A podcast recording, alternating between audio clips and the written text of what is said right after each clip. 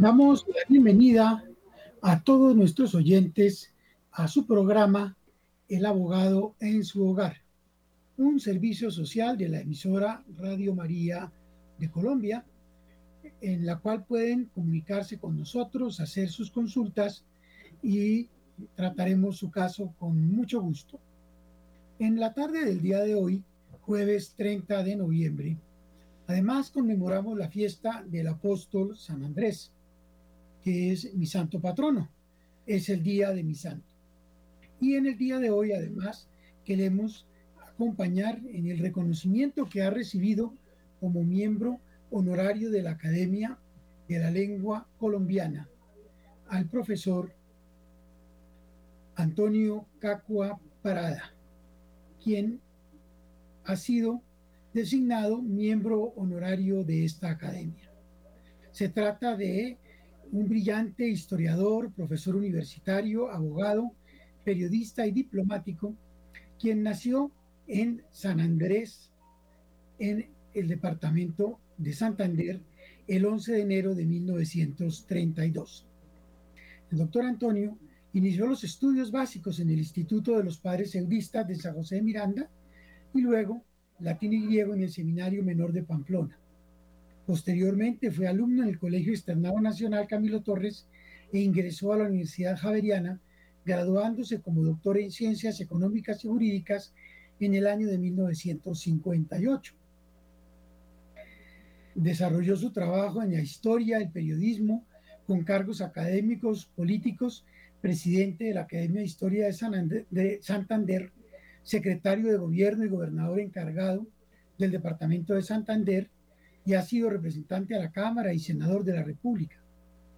Ha sido presidente mundial de la Organización de Asociaciones de Periodistas Iberoamericanos y preside, durante muchos años, presidió la Academia Patriótica Antonio Nariño y el Instituto San Martiniano de Colombia. Actualmente, en el día de hoy, fue resaltado su trabajo académico como miembro honorario de la Academia de la Lengua en Colombia. Nos unimos pues a esta conmemoración y a sus servicios a Colombia como funcionario del Ministerio del Trabajo, del Ministerio de Gobierno, en la Presidencia de la República y como embajador del país en Guatemala, Costa Rica, República Dominicana y El Salvador. Hoy, a sus 91 años, nos unimos desde Radio María a esta exaltación que se ha hecho hoy en su nombre en la sede de la Academia Colombiana de la Lengua, con la presencia de distinguidas personalidades que reconocen en el profesor Antonio Cacua Prada un símbolo de la cultura nacional, un maestro y un erudito, quien ha escrito más de 200 libros relacionados a los temas de historia, de periodismo y del derecho.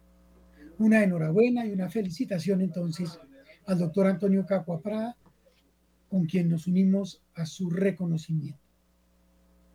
Por otra parte, en el día de hoy queremos dedicar nuestro programa a analizar el bicentenario del general don Antonio Nariño y Álvarez del Casal, quien fue en Colombia reconocido como el precursor de la independencia. Y vamos a mirar unos temas particulares de la vida de don Antonio Nariño a quien agradecemos hace ya más de 200 años haber trabajado por la independencia de Colombia y cuyo nombre también es resaltado y reconocido en el himno nacional de la República de Colombia.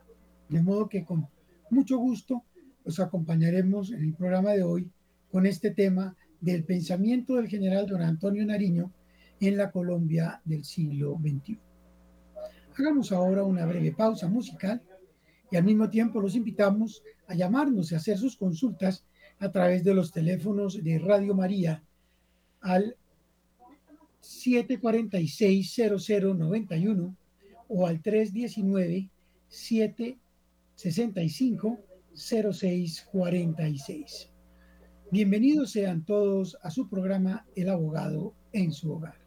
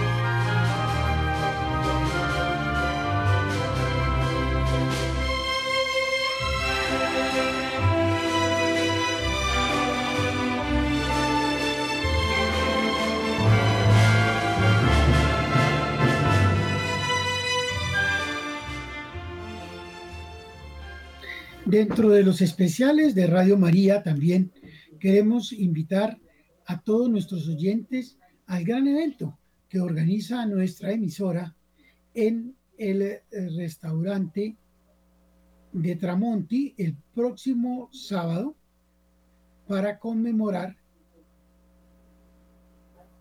con todos nosotros la gran cena mariana de Bogotá. Todos los oyentes de Radio María realizaremos este sábado 2 de diciembre en el Centro de Eventos Tramonti Vía La Calera el gran encuentro de la cena mariana de Radio María. Reserven su cupo llamando al 320-289-4744. Nos parecerá un motivo muy especial el compartir en este restaurante Tramonti una cena mariana para conmemorar el avance de nuestra emisora y el apoyo que todos le brindamos a su desarrollo y fortalecimiento en el servicio al pueblo creyente el próximo sábado 2 de diciembre. Los esperamos. Hagan su reservación para participar y disfrutemos juntos de esta fiesta de la Cena Mariana. Todos cordialmente invitados.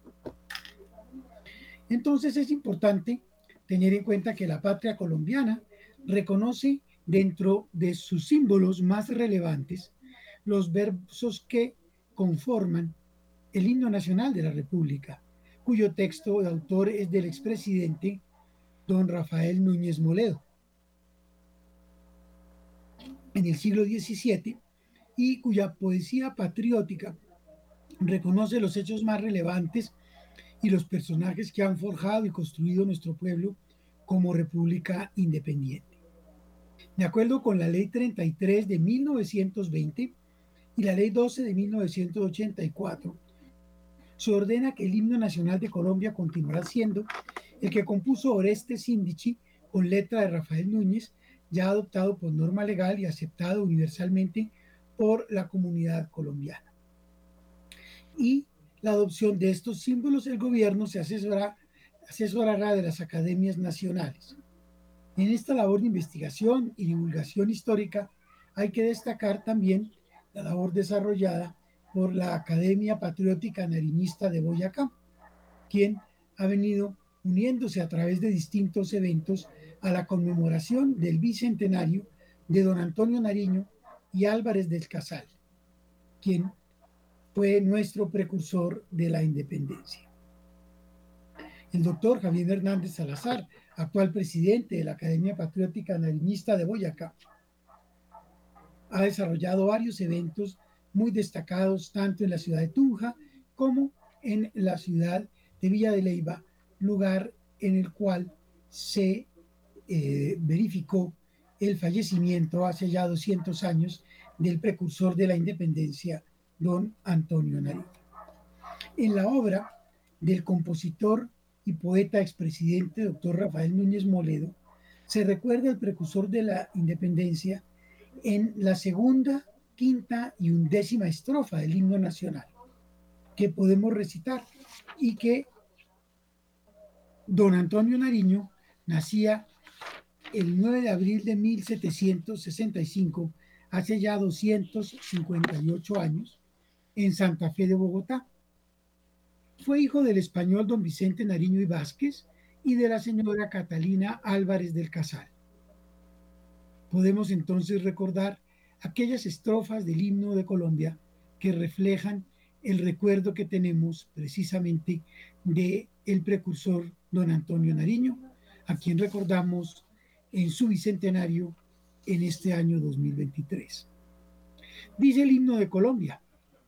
Vamos no a cantarlo, sino a recitarlo. Dice, oh gloria inmarcesible, oh júbilo inmortal, en surcos de dolores el bien germina ya. Ese es el coro. En la segunda estrofa se indica, independencia grita el mundo americano, se baña en sangre de héroes la tierra de Colón. Pero este gran principio, el rey no es soberano, resuena y los que sufren bendicen su pasión. La quinta estrofa del himno nacional nos dice, de Boyacá en los campos, el genio de la gloria, con cada espiga un héroe invicto coronó, soldados sin coraza ganaron la victoria, su varonil aliento de escudo les sirvió. Y la onceava estrofa del himno, la décima primera estrofa nos dice, del hombre los derechos Nariño predicando, el alma de la lucha profético enseñó, Ricaurte en San Mateo, en átomos volando, de ver antes que vida, con llamas escribió. Oh gloria inmarcesible, oh júbilo inmortal, en surcos de dolores el bien germina ya. Bueno, en tres estrofas entonces, que aquí se indican, se recuerda la figura precisamente de don Antonio Nariño. ¿Quién fue don Antonio Nariño y cuál fue su aporte hacia la independencia? Vamos a mirarlo entonces en unos momentos, mientras recibimos también llamadas y consultas de nuestros oyentes y les recordamos de nuevo vincularse a la celebración de la Cena Mariana el próximo sábado 2 de diciembre a las 6 de la tarde en el restaurante Tramonti. Las boletas están disponibles para todos los oyentes a través de Radio María de Colombia. Todos invitados y muy bienvenidos a esta cena mariana donde nos encontraremos para celebrar el desarrollo y crecimiento de nuestra emisora Radio María de Colombia. Hagamos ahora una breve pausa musical.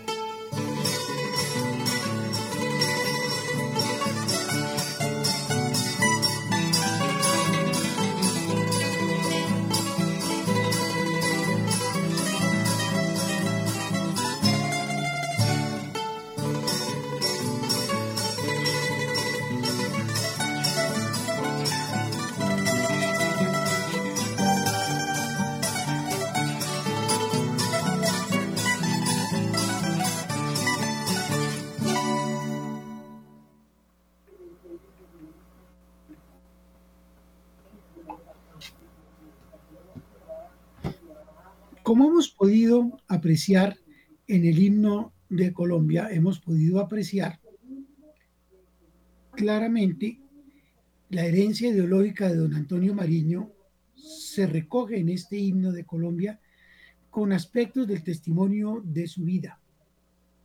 En los procesos históricos que han edificado a la sociedad colombiana desde los orígenes republicanos en el camino hacia la independencia, desde los tiempos de la emancipación y hasta nuestros días, hay un sendero de libertad que ha sido elaborado por muchos patriotas nacionales y extranjeros, valientes hombres y mujeres que dejaron en nuestra tierra andina un camino de bien que ha estado germinando ya entre nosotros.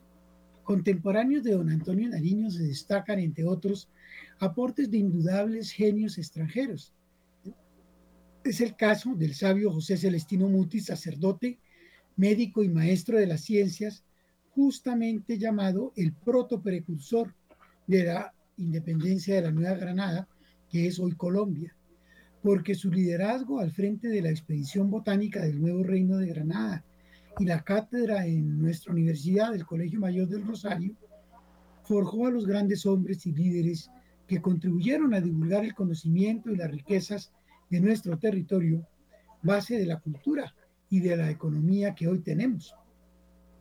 Esa expedición, también de ella bebió el general don Antonio Mariño, Nariño, y quienes junto con él le dieron forma a lo que hoy tenemos como la herencia republicana del país.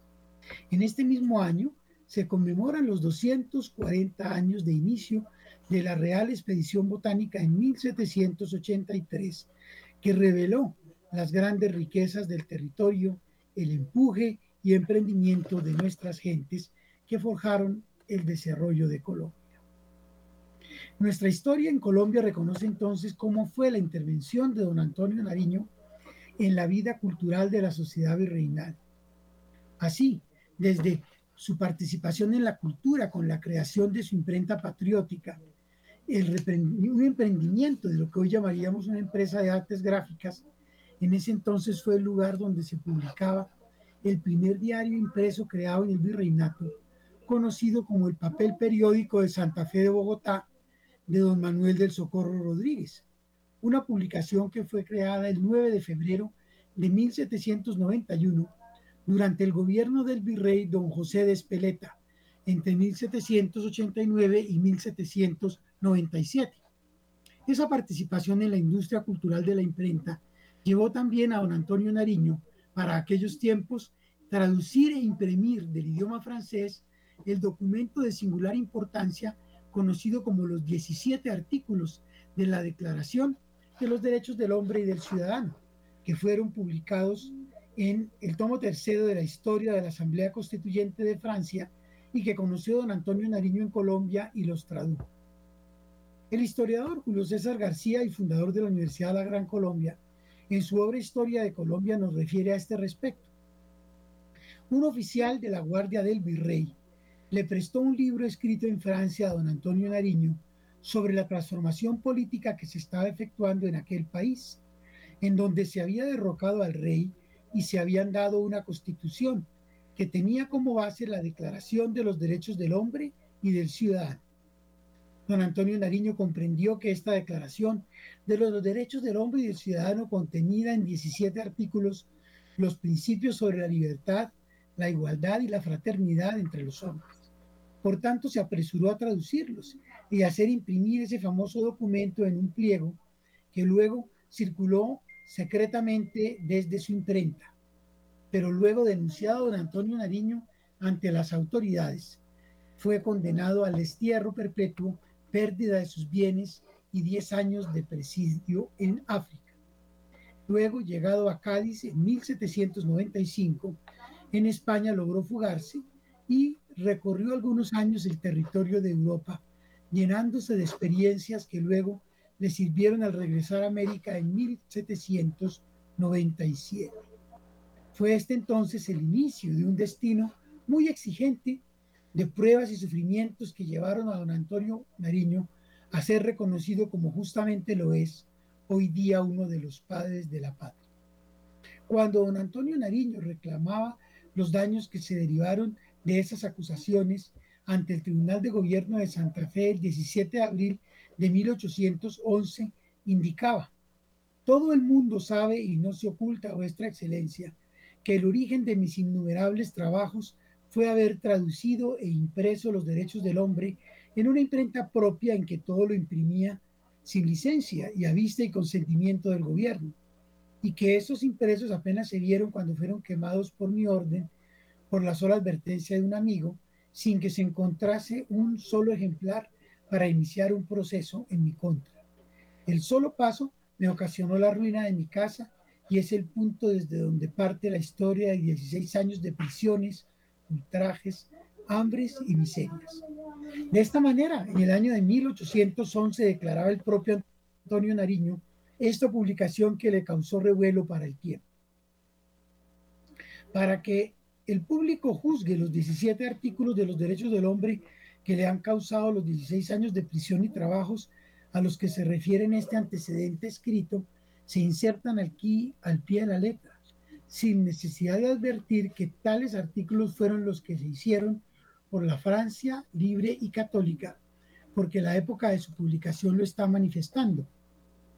Ellos no tenían ninguna nota que hiciese la aplicación a ese sistema en aquel tiempo, pero como los tiranos aborrecen la luz, al que tiene los ojos sanos, por eso lo persiguen. Esa declaración expresaba el talante del pensamiento humanista de los franceses que inspiraba la reacción contra la acción de los tiranos, que fueron los que pusieron en movimiento hace 200 años las ideas de independencia en Colombia a partir del reconocimiento de los derechos y de los deberes del ciudadano.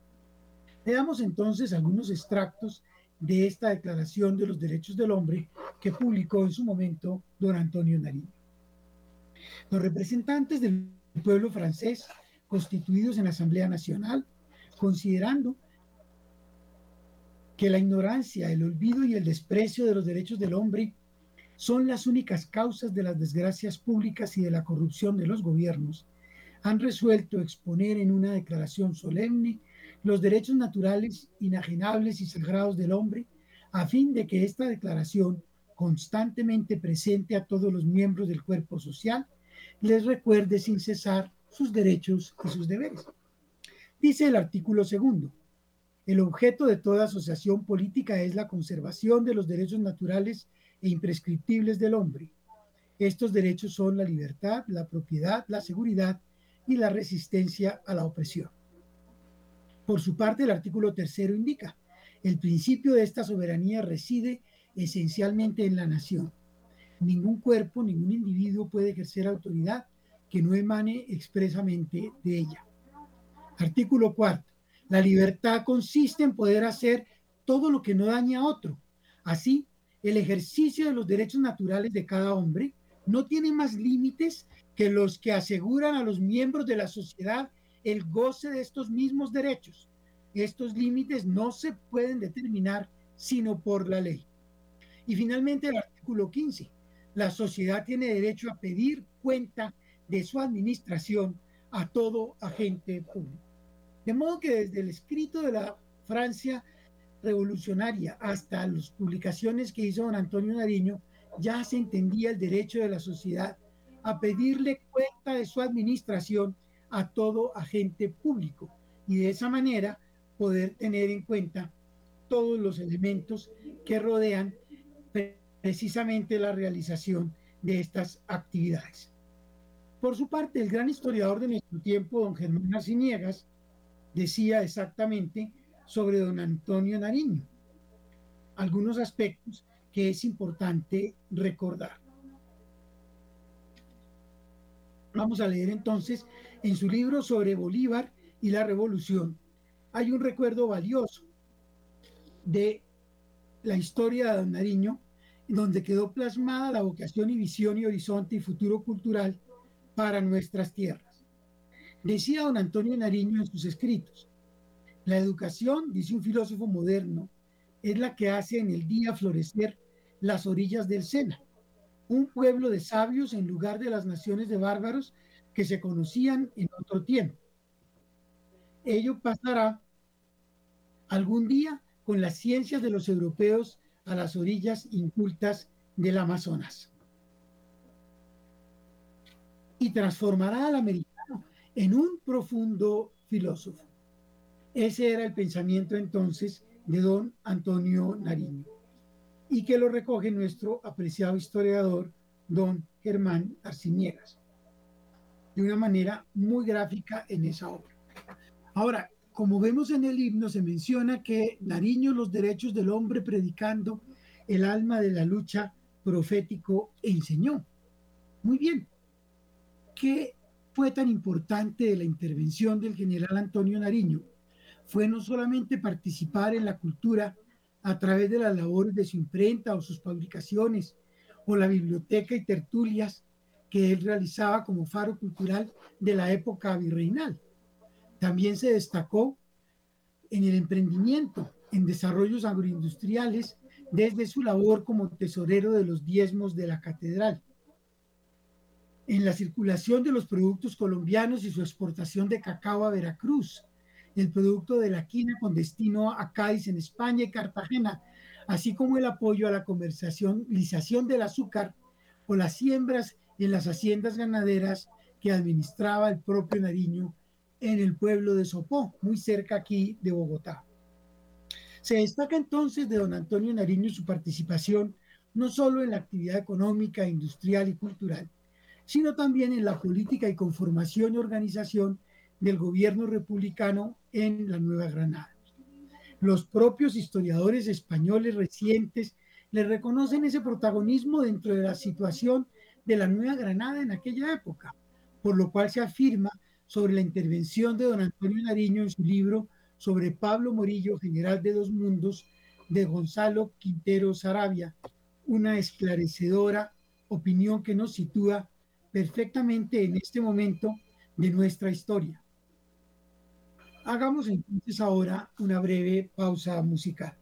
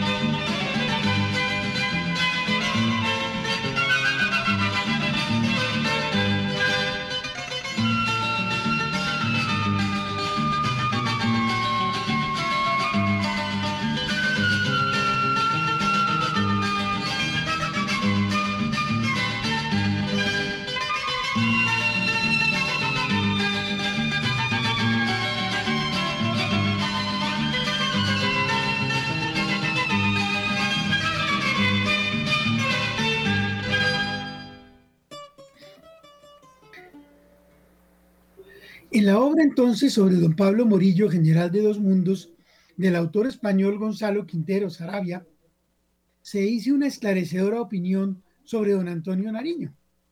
Dice lo siguiente, en Santa Fe de Bogotá la chispa de la rebelión había prendido el 20 de julio de 1810, cuando más allá de la anécdota de un florero, un golpe de mano orquestado por los miembros de las élites criollas aprovechó la confusa situación de la península ibérica para deponer a las autoridades virreinales y hacerse con el poder.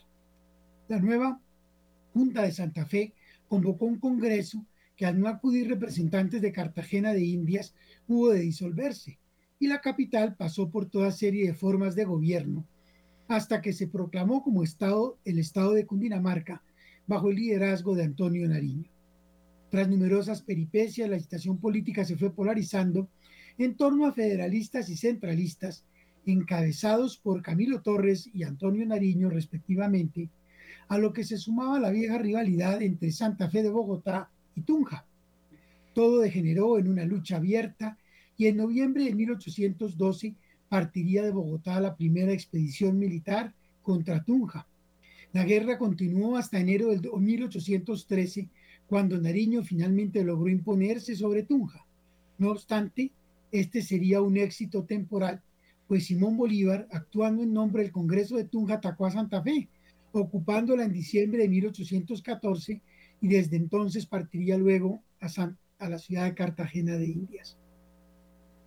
Entonces, hubo una participación reconocida por los historiadores de don Antonio Nariño en la Primera República.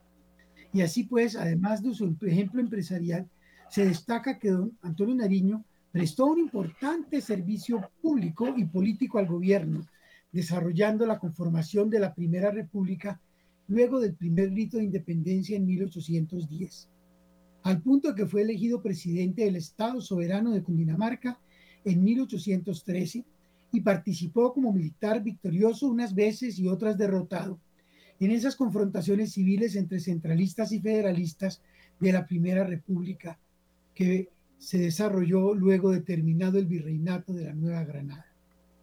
Luego también lideró en unión de los ejércitos del Congreso de las Provincias Unidas de Nueva Granada, desde Tunja y del Estado Soberano de Cundinamarca en Santa Fe, la resistencia ante los peligros de los ataques de los mismos españoles y realistas que desde Quito y Popayán y Pasto buscaron obstinadamente restablecer el control del imperio español de nuevo en nuestras tierras, que ya habían declarado su independencia desde 1810. Nariño mantuvo la lucha hasta que pudo y luego fue preso y tuvo que entregarse derrotado en la ciudad de Pasto, en cuya plaza se conmemora su gesta, plaza que lleva su nombre, Plaza Antonio Nariño, en Pasto, capital del departamento de Nariño. Hagamos ahora una breve pausa musical. Preso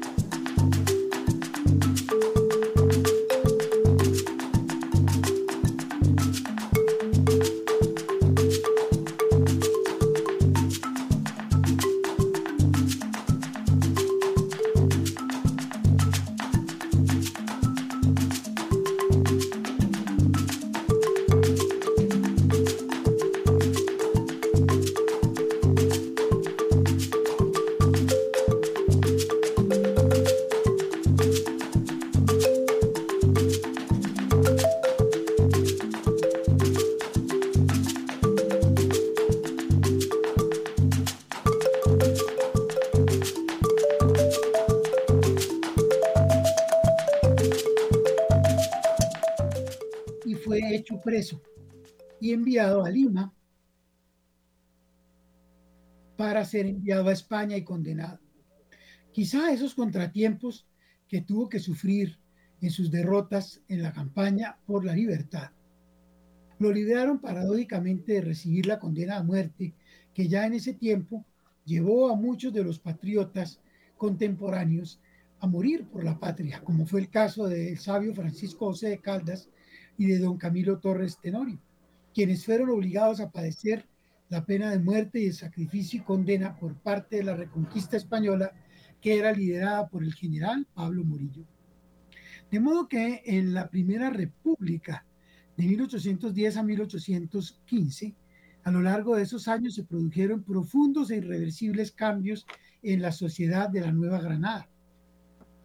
El virreinato fue testigo de las primeras constituciones escritas, la introducción de un republicanismo que empleaba el lenguaje e ideas de la Revolución Francesa, elecciones y creación de una prensa política. Y el hecho entonces más relevante fue el aparente fracaso de la causa de la independencia en los primeros meses de 1815 con la reconquista del desembarco del Imperio Español de don Pablo Morillo el 11 de abril en la isla de Margarita en 1815. Desde esa fecha, 11 de abril de 1815, se inició la etapa de la reconquista, llamada así, y del régimen de terror, que se impuso en nuestras tierras entre 1815 y 1819, que culminó con la batalla de Boyacá el 7 de agosto de 1819, con las negociaciones de los armisticios entre el gobierno de Bolívar en la Gran Colombia y el ejército español de Murillo. En todo momento estuvo allí presente don Antonio Nariño en el destino de la patria, pues cuando fue liberado de su prisión en España en 1820, concurrió de nuevo muy comprometido a la formación inicial de nuestra patria, recibiendo el encargo como vicepresidente de la Gran Colombia y fue designado por el libertador don Simón Bolívar y en tal calidad instaló el primer Congreso de la Villa del Rosario de Cúcuta en 1821, con el cual se aprobó la primera constitución de nuestra República de la Gran Colombia. En esa correspondencia cruzada entre don Simón Bolívar y don Antonio Nariño se destaca el importante servicio prestado por Antonio Nariño a la causa de la independencia. Se encuentran dos cartas que dirige al general Antonio Nariño, el presidente en ese entonces libertador Simón Bolívar, el 24 de marzo de 1821, en la cual se alegra por su regreso y hace un claro reconocimiento a su labor. En dicha carta expresa Bolívar a Nariño, entre los muchos favores que la fortuna ha concedido últimamente a Colombia, cuento como el más importante el de haberle restituido los talentos y virtudes de uno de los más célebres e ilustres hijos. Vuestra Señoría merece por muchos títulos la estimación de sus conciudadanos y por muy particularmente la mía. Y luego en la segunda carta posterior del 21 de abril, un mes después de 1821, en la cual es designado Nariño en el segundo cargo del gobierno como vicepresidente de la Gran Colombia, recibe las claras instrucciones de Bolívar para participar e intervenir como vicepresidente de Colombia en la instalación del mencionado Congreso de Cúcuta de 1821, en reemplazo de su antecesor, el fallecido Germán Rocio. Y en ese Congreso se daría aprobación a la primera constitución de Colombia, eligiendo al general Simón Bolívar y al general Francisco de Paula Santander como los primeros gobernantes elegidos en la nueva república. Antonio Nariño entonces, siendo un bogotano notable, terminó su existencia valerosa a la edad de 58 años en tierras boyacenses. Falleció en la ciudad de Villa de Leyva el 13 de diciembre de 1823. Ahora, próximamente, en 13 días, estaremos conmemorando el bicentenario de su fallecimiento. Pero su actividad tan brillante al servicio de la patria se hizo notable en su defensa ante el Senado el 14 de mayo de 1800 el fruto de nuestra patria, dedicado a los ciudadanos. Por eso, reconocemos de estas expresiones sinceras de don Antonio Nariño los rasgos de su talante en su testamento. La víspera de su muerte, haciendo escribir a uno de sus amigos, dictó con calma de filósofo su testamento don Antonio Nariño en la ciudad de Villa de Leyva el 12 de diciembre de 1823. Odié siempre y por instinto a los tiranos. Luchando contra ellos perdí cuanto tenía, hasta la patria. Cuando apareció por fin esa libertad tan deseada y por la cual yo había sufrido tanto, lo primero que hizo fue tratar de ahogarme con sus propias manos Todos me han dado cadenas, me han calumniado, pero no he aborrecido ni a los que me han perseguido. Cuánto amé a la patria, lo dirá algún día la historia. No tengo que dejar a mis hijos, sino mi recuerdo. A la República le dejo mis cenizas. De modo que son más de 200 años en donde don Antonio Nariño nos deja su ejemplo de libertad en la lucha y defensa de la patria, de los derechos fundamentales del hombre y del ciudadano, y nos anima hoy a todos los colombianos a continuar su legado 200 años después. Los derechos fundamentales en nuestro tiempo del siglo XXI son hoy día motivo de reflexión. Por eso quiero recoger la publicación de la Universidad de Oxford en Inglaterra, quien nos habla sobre la inteligencia artificial y su impacto en los derechos fundamentales del siglo XXI. Al respecto, el ex magistrado y profesor colombiano Carlos Bernal Pulido ha podido decir que un tercer desafío de la inteligencia artificial surge del riesgo de clausura algorítmica o la deliberación fundamental. Los derechos fundamentales implican la estructuración de procesos deliberativos constantes, abiertos a contemplar la aparición de nuevas informaciones y razones que pueden llevar a que esté justificado no aplicar reglas jurídicas legales, jurisprudenciales o contractuales vigentes. El desafío de la gobernanza mediante algoritmos consiste en cómo incorporar estos procesos deliberativos a los mecanismos de inteligencia artificial. La eficacia de estos mecanismos implica procesos automatizados de toma de decisión. Asimismo, presuponen la algocracia, que dan por sentada la aplicación automática de decisiones o reglas producto de los algoritmos o fórmulas de los programas. Con todo, en la mayoría de los casos los procesos de inteligencia artificial carecen de transparencia. La opacidad resulta de la dificultad para hacer evidentes las razones que los algoritmos tienen en cuenta y aquellas que excluyen así como de la necesidad de simplificación de procedimientos. Esta opacidad solo puede subsanarse si se permite a los concernidos desafiar las decisiones algorítmicas que los afectan y con las que están en desacuerdo.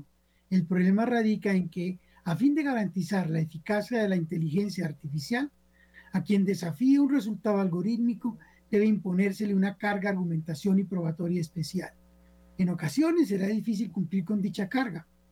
Antes bien, lo correcto debería ser lo contrario, a saber, que los sistemas digitales tengan capacidad para explicitar las razones jurídicas y fácticas que fundamentan sus sugerencias y decisiones. Es más, el derecho fundamental al debido proceso debe incluir un derecho a la revelación de estas razones. Con todo, esta solución tampoco parece óptima. La dificultad de explicar y entender los procesos y decisiones algorítmicas produce un efecto de caja negra que hace evanescente cualquier pretensión de equidad entre las partes que deliberan sobre tales decisiones. Esa dificultad debería conducir a regulaciones estrictas en cuanto al empleo de la inteligencia artificial en la toma de decisiones públicas y a que seres humanos siempre tengan una palabra final. El problema a tratar es la invasión de la intimidad. La inteligencia artificial solo es posible si los sistemas digitales tienen acceso a una cantidad amplísima de datos y esos datos suelen concerner a características, preferencias, elecciones y conductas de las personas. Algunos datos son públicos, sin embargo, un importante porcentaje de estos datos tienen que ver con información sensible que es privada. Por eso, concluye el profesor Bernal, el procesamiento de estos datos permite a autoridades y plataformas llevar a cabo actividades de vigilancia masiva. La vigilancia masiva suele justificarse con alusiones a la necesidad de alcanzar mejores niveles de seguridad pública y privada, incluida la seguridad sanitaria que fue tan relevante durante la pandemia del COVID-19. El peso de esta razón es diferente en varias jurisdicciones. Mientras en China se privilegia la seguridad sobre la libertad de la forma una, casi irrefutable, en Europa y Estados Unidos la pérdida de intimidad ocasionada por la vigilancia masiva está causando una gran preocupación. En todo caso, la pregunta fundamental es, dado que no puede existir inteligencia artificial sin vigilancia para la obtención de la Big Data, ¿Cómo puede preservarse el derecho fundamental a la intimidad? Bueno, los derechos fundamentales ahora, como fue con Nariño hace 200 años, siguen siendo materia de importantes controversias y exigen de cada uno de nosotros dedicación, empeño académico y servicio para que el Estado y las autoridades presten el apoyo requerido al despliegue de la vida y derechos de las personas afectadas. Las raíces de la patria que nos muestra la persona del general don Antonio Nariño y Álvarez del Casal, revisar sus aportes hace más de 200 años, su dedicación a la familia, a los conciudadanos, al emprendimiento, al trabajo dedicado, es un ejemplo hoy a nuestra juventud, para que siguiendo su itinerario podamos reconocer el amor a la patria del precursor de la independencia, don Antonio Nariño, y su testimonio que nos edifica y nos guía para seguir en la defensa de los derechos humanos durante los tiempos del siglo XXI que nos acompaña. Esto que hemos compartido en la tarde de hoy fue mi ponencia ante mi intervención de la Academia Nariñista de Boyacá este año al posesionarme como miembro de número de esa academia y poder compartir las investigaciones que tenemos sobre don Antonio Nariño. Ha sido un gusto compartir con los oyentes de Radio María el día de hoy e igualmente podemos invitarlos también en la tarde de hoy a participar en el gran banquete del millón, invitado por el Minuto de Dios y el padre Diego Jaramillo, que nos reúne ya por 63 años en recuerdo del padre Rafael García Herreros, esta obra social del Minuto de Dios, que al igual de Radio María, son obras de la fe creyente y activa de la Iglesia comprometida en el servicio a la sociedad. Los invitamos entonces a nuestro próximo programa, Un abogado en su hogar de Radio María, no sin antes esperarlos el próximo sábado, 2 de diciembre, en la gran cena mariana de Radio María, en el restaurante Tramonti a las 6 de la tarde. Los esperamos allí para celebrar juntos los éxitos y desarrollo de nuestra emisora Radio María de Colombia. No olviden hacer sus reservas a los teléfonos de la emisora. Muchas gracias a todos y una muy buena tarde en este día de San Andrés Apóstol.